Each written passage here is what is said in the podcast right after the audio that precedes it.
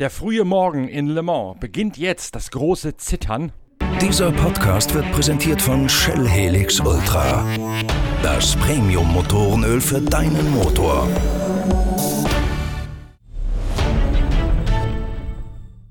Unser Online-Frühstücksradio von den 24 Stunden von Le Mans beginnt mit einer alarmierenden Meldung. Der lange Zeit in Führung liegende Porsche von Michael Christensen, Laurenz Fantor und Kevin Estre, also das Auto der WM-Tabellenführer, hat über Nacht fünf Runden Rückstand angehäuft und kämpft momentan nur noch um die Möglichkeit, irgendwie den Titel doch noch zu retten. Dazu muss das Trio mit dem Porsche 911 RSR mindestens Achter werden, wenn gleichzeitig gleichzeitig das Schwesterauto, das einzig rivalisierende Gespann im Titelkampf, das Rennen gewinnt. Und momentan sieht es nicht danach aus, als würde das noch in Gefahr geraten. Aber aus der scheinbar sicheren Ausbeute ist plötzlich doch noch eine Hängepartie geworden. Olaf Mantai ist zwar nur noch neunprozentiger Anteilseigner des Teams Mantai Racing, das die Porsche Werkseinsätze koordiniert. Mantai allerdings ist natürlich weiterhin die graue Eminenz im Hintergrund und weiß genau, was vor sich geht und was in der Nacht passiert ist. Also ist Olaf Mantai auch am Sonntagmorgen unser erster erster Ansprechpartner für eine Analyse und Zusammenfassung.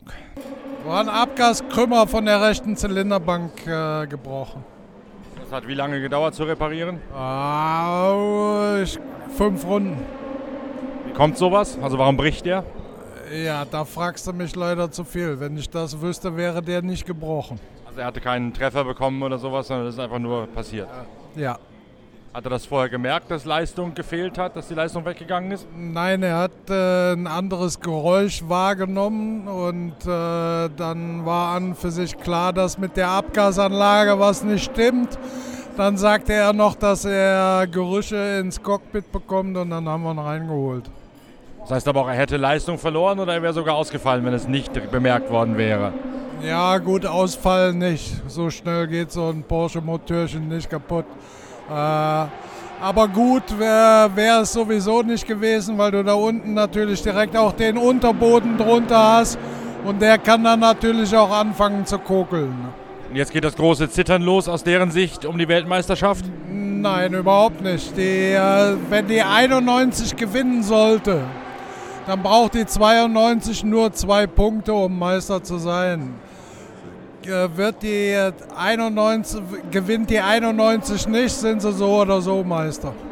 Der Grund dafür, warum Mantai das Ganze trotz der neuen Spannung relativ locker sehen kann, ist die Tatsache, dass jene Autos, die aus der IMSA-Serie mit im Feld sind, keine Punkte für die Sportwagen-Weltmeisterschaft erhalten. Und damit ist der achte Platz, der das rettende Ufer darstellt, für den Wagen von Estre, Christensen und Fantor, der hier als dritter Mann dabei ist, eigentlich schon in Sicht. Denn vor dem Porsche fahren zwei der Chip Ganassi Ford aus der US-amerikanischen Dependance dieser Mannschaft und auch die Chevrolet Corvette, in der unter anderem Mike Rockenfeller unterwegs ist. An der Spitze geht's eng zur Sache. Derzeit führt die Corvette von Jan Magnussen. Auf der zweiten Position der Porsche von Patrick Pilet, der unbedingt gewinnen muss. Und auf der dritten Stelle der Ferrari von Daniel Serra. Das Ganze allerdings auch ein bisschen auseinandergezogen durch unterschiedliche Boxenstrategien. Zwar sieht das Reglement vor, dass man eigentlich nur 14 Runden mit einer der Tankführung fahren sollte. Aber es ist eben ein Konjunktiv und kein Imperativ. Wenn die Teams es also schaffen, eine Runde mehr aus der Tankfüllung rauszupressen und auf 15 Runden zu kommen, dann ersparen sie sich am Ende vielleicht einen Splash and Dash Kurzstopp in der letzten Stunde. Oder sie haben zumindest die Möglichkeit, diesen Splash and Dash erheblich zu verkürzen, weil weniger Benzin in den Tank gurgeln muss. Auch da war das Auto der WM-Spitzenreiter mit der Nummer 92 rund um Estre und Christensen eigentlich gut unterwegs. Die haben es in der Nacht immer wieder wieder geschafft, auf 15 Runden zu kommen und so auf Sparkurs zu gehen. Das ist allerdings bereits vor dem Auspuffproblem entwertet worden, dadurch, dass man nachts auch noch einen schleichenden Plattfuß gehabt hat und acht Runden vor dem eigentlich geplanten Tankstopp zum Reifenwechsel reinkommen musste. Dadurch ist die ganze Spritsparerei von vorher obsolet geworden. Der Ärger darüber hält sich allerdings in Grenzen, denn jetzt geht es zunächst einmal ums nackte Überleben und vor allen Dingen darum, das Auto ins Ziel zu retten, um auf jene zwei Punkte zu kommen, die man braucht, um den Titel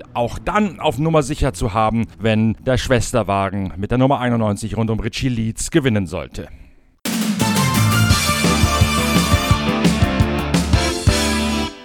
In der GT Amateurwertung führt nach wie vor der Ford von Ben Keating mit Jeroen Blekemolen und Philippe Fraga als zweiter und dritter Mann am Steuer. Es hat sich in der Nacht kaum etwas getan in dieser Kategorie. Das Safety Car ist wie eine Säge dazwischen gefahren, bereits am gestrigen späten Abend und hat der Mannschaft des texanischen Autohändler-Millionärs Ben Keating einen erklecklichen Vorsprung von anderthalb Minuten beschert, den man seither in Anführungszeichen nur noch verwalten muss. Blekemolen, Keating, der derzeit am Steuer sitzt, und Philippe Fraga tun das momentan mit einiger Souveränität. Auf die zweite Position nach vorne gearbeitet hat sich Patrick Lindsay im Project One Auto, Jörg Bergmeister und Egidio Perfetti, die Teamkollegen von Patrick Lindsay. Eine problemlose Nacht für die norddeutsche Mannschaft aus Lohne in Niedersachsen. Jeff Siegel auf der dritten Position und Julien Enloer aus dem Proton Porsche Team auf Platz 4. Auch dort eine Nacht ohne Zwischenfälle und ohne Schwierigkeiten, während das andere Auto, in dem momentan gerade Philipp Pretter am Steuer sitzt, das andere Auto aus dem Proton Team gleich zweimal Zeit verloren hat während Safety Car Phasen bzw. Full Cost Yellow Neutralisationen. Zweimal musste nämlich der Proton Porsche mit der 88 laut Renningenieur Erich Kolb an die Box kommen, als gerade eine Safety Car bzw. eine Full Cost Yellow draußen war, weil der Tank leer war. Und dann darf man ja nur 5 Sekunden stoppen, um besagte 12,5 Liter reinzukriegen in den Tank als Notstopp, als Notreserve und muss dann unmittelbar später nochmal reinkommen. Passiert das unter einer Full Course Yellow Neutralisation, so wie im ersten Falle, dann handelt man sich nur einen zusätzlichen Boxenstopp ein. Passiert das auch noch in einer Safety Car Phase, so kann es passieren, dass man hinter den, nächsten, hinter den Zug des nächsten Safety Cars rutscht. Es gibt ja deren drei hier in Le Mans, nicht nur ein einziges. Und wer unter einer Safety Car Phase reinkommt und dann diesen Notstopp machen muss, der fällt automatisch aus jenem Zug, in dem er drin gewesen ist, hinter den Zug, den Tatzelwurm, hinterm nächsten Safety Car zurück, verliert also netto eine Drittelrunde. Genau das ist dem Auto von Vincent Abril und Vater und Sohn Prette passiert, sodass sie deswegen zurückgefallen sind auf die neunte Position.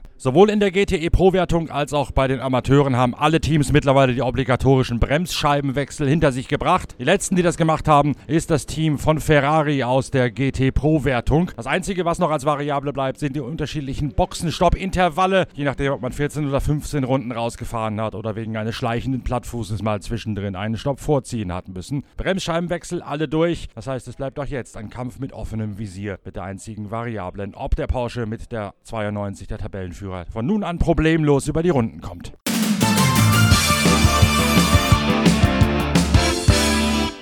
An der Spitze nichts Neues. Live aus der Toyota-Box gibt es heute deswegen nur in erzählter Form. Auch da ist das Safety Car einmal dazwischen gefahren wie eine Säge. Kurz nach Mitternacht hat der Safety Car den Zweikampf zerrissen, weil es vor dem einen Auto, dem Zweitplatzierten, rausgefahren ist und aus einem kleinen Rückstand, ein Rückstand von über einer Minute, hat anwachsen lassen, sodass eine Vorentscheidung bereits gefallen scheint zugunsten des Autos der Tabellenzweiten, der Startnummer 7 von Kamui Kobayashi, Mike Conway und José María López. Die Verfolger Verfolger fahren ebenso problemlos wie die Erstplatzierten, haben aber entsprechend diese ein Drittel Runde Rückstand, der sie seither hinterherhecheln. Macht aber nichts aus deren Sicht, wenn der Le Mans-Sieg nicht klappt, wären sie mit dieser Klassierung ja immerhin locker Sportwagen-Weltmeister des Jahres.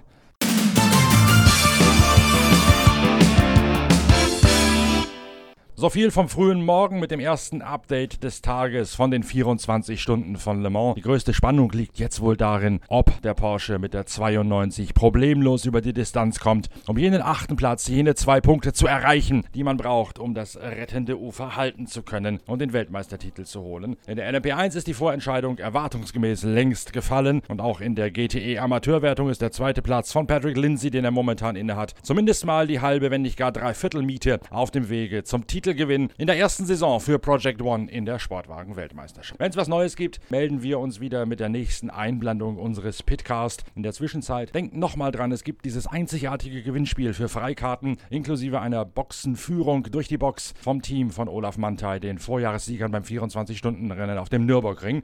Dazu müsst ihr nur die aktuelle Ausgabe der Zeitschrift Pitwalk lesen. Da stehen alle Teilnahmebedingungen drin und dann gibt es die Möglichkeit, diese Freikarten für den Ring mit einer Boxenführung beim Mantei zu gewinnen. Aber beeilt euch, denn die, der Einsenderschluss ist schon bald. Schließlich ist das 24-Stunden-Rennen in der grünen Hölle auch schon in der kommenden Woche. Also schnell noch losgeflitzt und das Heft kaufen und mitmachen oder das Heft via shop.pitwalk.de noch bei uns bestellen, damit ihr eure Chancen wahrt. Und dann sehen wir uns vielleicht zur Boxenführung am kommenden Wochenende auf dem Nürburgring, wenn ich zumindest ein bisschen wieder ausgeschlafen bin vom ersten der beiden 24-Stunden-Rennen binnen zweier Wochen. Bis dahin danke fürs Reinhören und bis später, euer Norbert Ockenger.